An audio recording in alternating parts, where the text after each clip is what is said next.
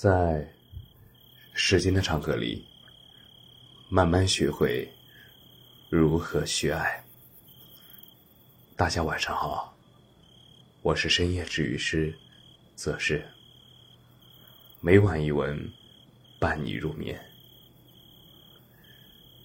实习生，城市里的追光者。四月份，疫情刚好转一点，你满腹经纶从学校里走出来，你走在世贸大厦，准备去面试，气宇轩昂。面试也很顺利，但是你还想考虑一下。HR 也很热情，特地第二天早上约你喝咖啡，你答应了。你信心满满，自诩一定要在新媒体部门好好学习，好好工作。第二天上班，老师给同事们介绍你，说：“大家好，这位是谁谁谁，谁谁谁。”是我们新媒体部门的第一位员工。老板和你说，很快就会扩招。一个月过去了，五月份到了，你还是一个人在这一个部门战斗，一个人学习，自己和自己学习。有一天晚上，你加班到很晚，只为了那一顿加班餐。下班的时候，你走在灯火阑珊的街头，夏天的晚风吹来，你想到那惨不忍睹的数据，一瞬间你觉得有点恍惚。这个时候，初入社会的你，其实心里。已经开始有点变化了。第二天早上，你还是早早的上班。一早，老板就把你拉去了办公室，说：“加油，我们的目标是上市，到时候你就是上市公司的新媒体部门的总经理。”你信了。然后那股热血又重新燃烧，疯狂加班，疯狂输出，高强度的加班让你变得圆润，变得容易孤独。更重要的是，你开始变得越来越怀旧。你依旧拿着三千块钱的工资。在办公室里穿梭着，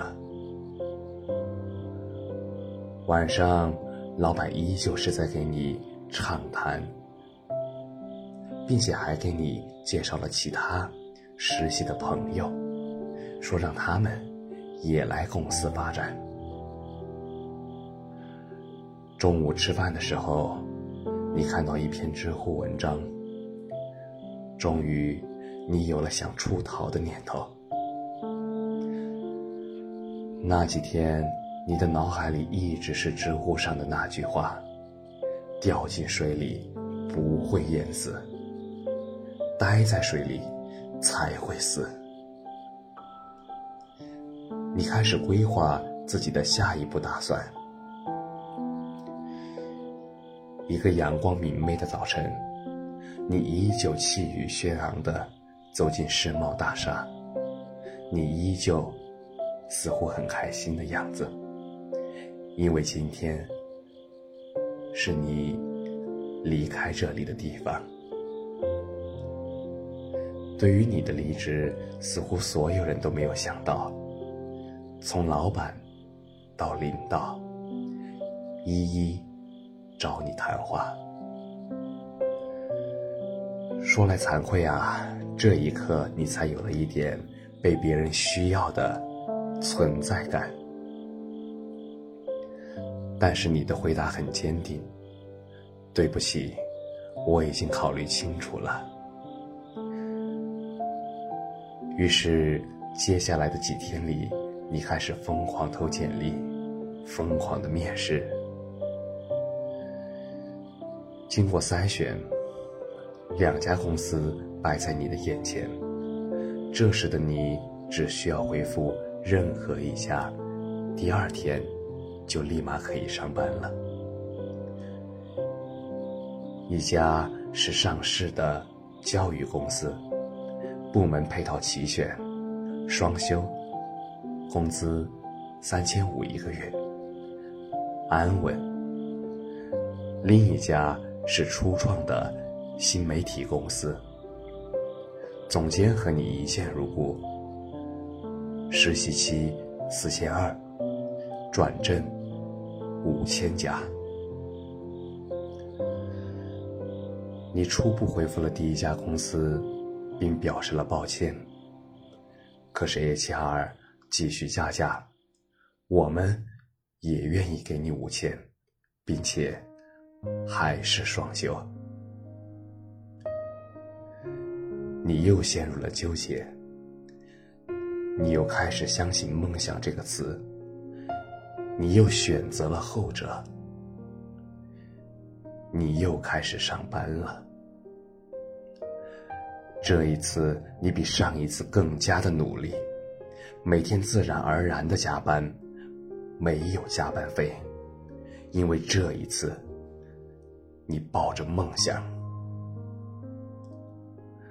老板、同事、员工都很喜欢你。期间，教育公司的 HR 依旧不断的提出各种条件，每一个条件。对于刚出来的实习生来说，都足以心动。但是你，都悉数拒绝了。你每天完美的和公司的员工配合努力，账号数据也越来越好看。你觉得似乎找到了自己的归宿。突然，在星期一的凌晨两点。老板在工作群发了一条消息，说：“明天休息。”你开始感觉到不对劲。显然，几个合伙人之间出现了矛盾。你想到了一句话：“永远不要和自己最好的朋友开公司。”然后。你倒头睡去。后来啊，老板们选择了分家，你选择了继续跟着当初面试你的总监。你们重新找着了新的办公地点，重新扬帆起航。这一次起步啊，一切为零。流动资金都很紧张，但是你依旧选择留了下来，因为你倔强，你不想输，你还在坚持。直到有一位新媒体的老人和你说道：“上班嘛，就只是上班。”你心里那个小小的地方。忽然莫名的疼了一下，但是又很快的恢复了。时间慢慢的流逝着，公司也正常的运转着。但是那时的你，再也不敢再谈梦想了。学校离你住的地方很近很近，虽然你很怀旧。但是你再也没有勇气去踏入曾经的校园，因为你知道你是个失败者。尽管很多人说你行，但是自己始终跨不过自己这一关。在工作的途中，你无数次想到过创业，自己给自己打工。后来业余，你创立了自己的公众号“深夜治愈师”，准备做有声电台。你在平台也收获了三万的粉丝，你开始有了希望，但是在职场上，你终究还是变成了一只老狐狸。七夕电台直播夜，你有幸踏入了央视，进入到了央视新闻的直播间。你以为同事们会以你为荣？但是毕竟是社会，他们依旧不屑一顾。你开始内心逐渐强大，你也终究被社会逼得，在这座城市自顾自的顽强生长。还好，深夜治愈师是你最后的梦想。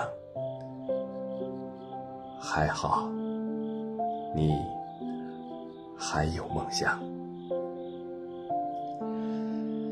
现在啊，当你踏入低谷的时候，你的朋友们总是会激励你。